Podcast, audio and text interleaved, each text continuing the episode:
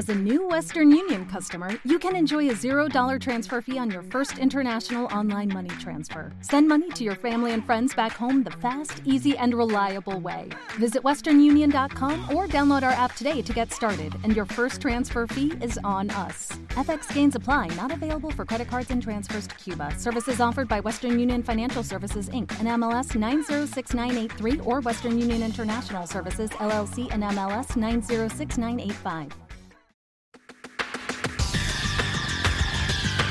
El análisis del día con visión global.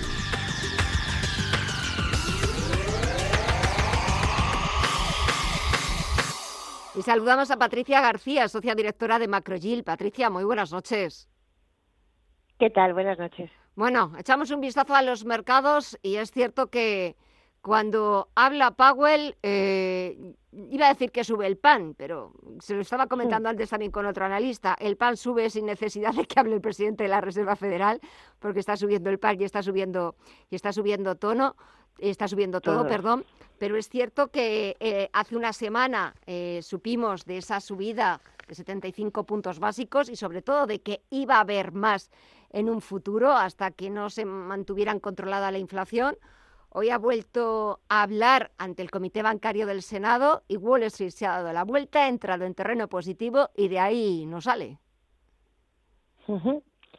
Bueno, porque también es verdad que el mercado en Estados Unidos está bastante sobrevendido y tiene ganas de, repuntar aunque bueno nosotros pensamos que son repuntes transitorios por, en un contexto todavía muy complicado para la renta variable es verdad que podía esperarse a lo mejor un Powell quizá un poco más eh, incisivo o más conciso respecto a cuáles son sus planes. Y aunque ha vuelto a remarcar que la lucha contra la inflación sigue siendo su principal objetivo, eh, bueno, pues no ha sido demasiado conciso a la hora de hablar de si va a subir los tipos en julio 75 puntos básicos o no, entonces ahí ha dejado la puerta abierta que a lo mejor puedan ser de 50 puntos básicos. En fin, que se ha leído la falta de noticias que ha dado Powell, pues se ha leído en positivo y ha tocado subir, pero bueno, quizá también la caída fuerte en los precios del petróleo también ha ayudado algo a, que a que los inversores pues se decidieran a comprar algo, pero, pero bueno, no, pensamos que en cualquier caso todo es un poco transitorio.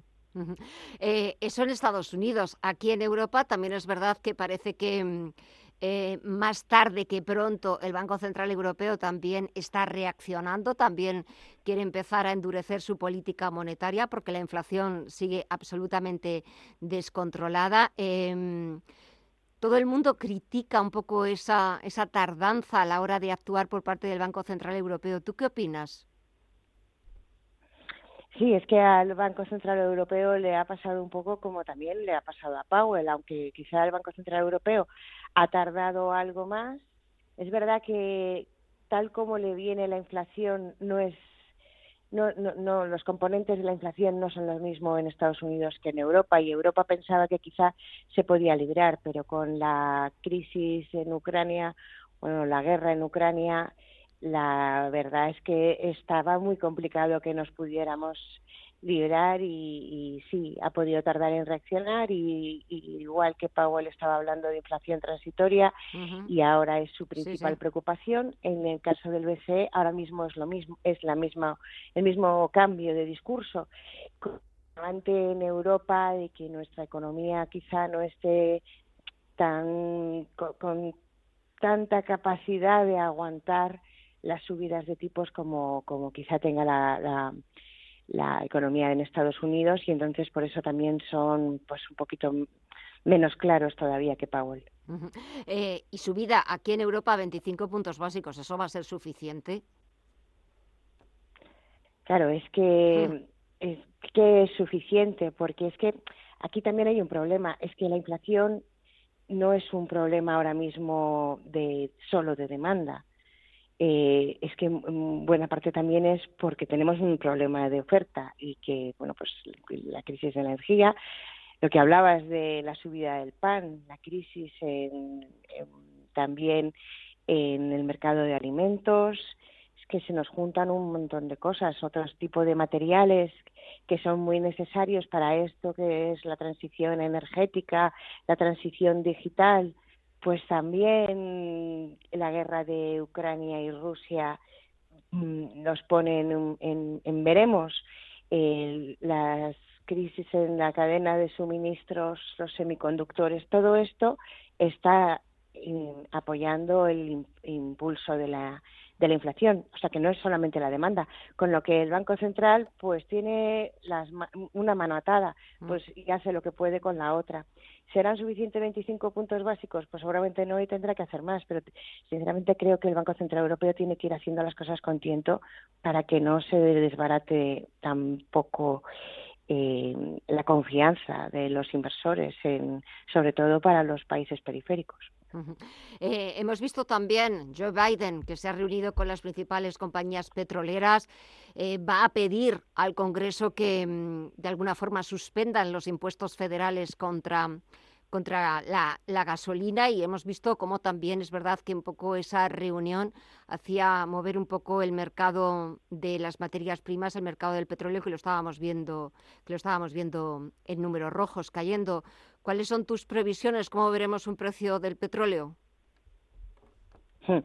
Bueno, pues el precio del petróleo, hasta que no se arregle bien de verdad lo que es la oferta, va a seguir en niveles elevados. Es verdad que, que las perspectivas de pues cada vez se habla más de una recesión en Estados Unidos en, los próximos mm, meses hay un 60% de los CEOs en, Estados Unidos, según la Conference Board, ya están hablando de recesión para finales del ah, para finales del 2023, o sea, hasta allí.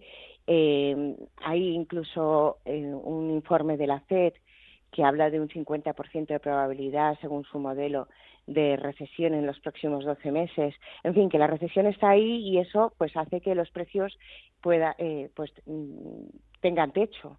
Pero el problema de la oferta sigue siendo muy complicado y bueno, Biden lo está intentando atajar por diversos frentes. Por un lado, quiere reactivar el, el, acuerdo con Irán, pero es un tema muy político, pues a ver qué pasa. Otro tema muy político, intentar que Arabia Saudí eh, y eh, Emiratos Árabes Unidos, que son los dos únicos países ahora mismo de la OPEP que tienen capacidad real de incrementar la oferta, eh, incrementen esa oferta, pero tiene muchos componentes políticos que también lo pueden dificultar. Ahí tenemos esa expectativa para mediados de julio del viaje de Biden a Arabia Saudí, que tiene además consecuencias para él políticas importantes. Bueno, pues todo ese embrollo. Y luego él, eh, además, está intentando que el Congreso le, acepte esa, esa retirada de los impuestos federales eh, a la gasolina, porque es que es un tema muy, es que lo, estamos viviendo nosotros en España también, es un tema muy político. Él tiene las elecciones en noviembre, la gente ahora se quiere ir de vacaciones y va a llenar el depósito de gasolina. Y aquí en España hablamos de 500 kilómetros a lo mejor cuando queremos ir a Cádiz, pero ellos, sus, sus recorridos son mucho más largos, con lo que es importante para su bolsillo. El, Congreso está teniendo las mismas dudas que tenemos aquí en España. Esa caída, de, o sea, ese recorte de impuestos transitorio, lo que va a hacer a lo mejor es que suban los precios de la gasolina porque hay más demanda.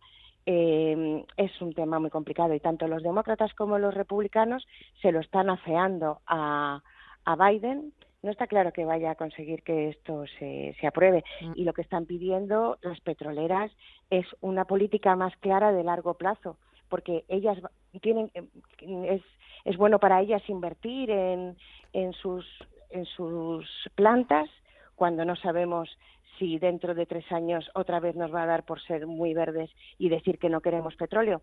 Pues todo eso, eh, pues pensamos que, va a mantener los precios del petróleo todavía altos.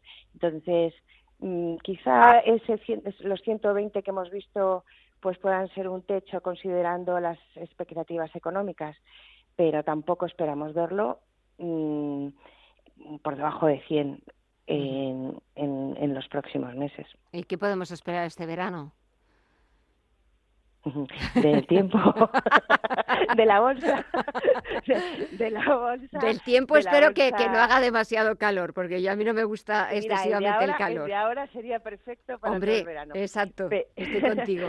Pero en cuanto, en cuanto a la bolsa, bueno, a la renta variable, nosotros tenemos cierto, mm, vamos, miramos con mucho prudencia la campaña de resultados del segundo trimestre, que pensamos que aquí ya se va a ver más claro qué es lo que están pensando las compañías, nos van a dar unos guidance más claros, porque en el primer trimestre todavía se mantenía cierto optimismo.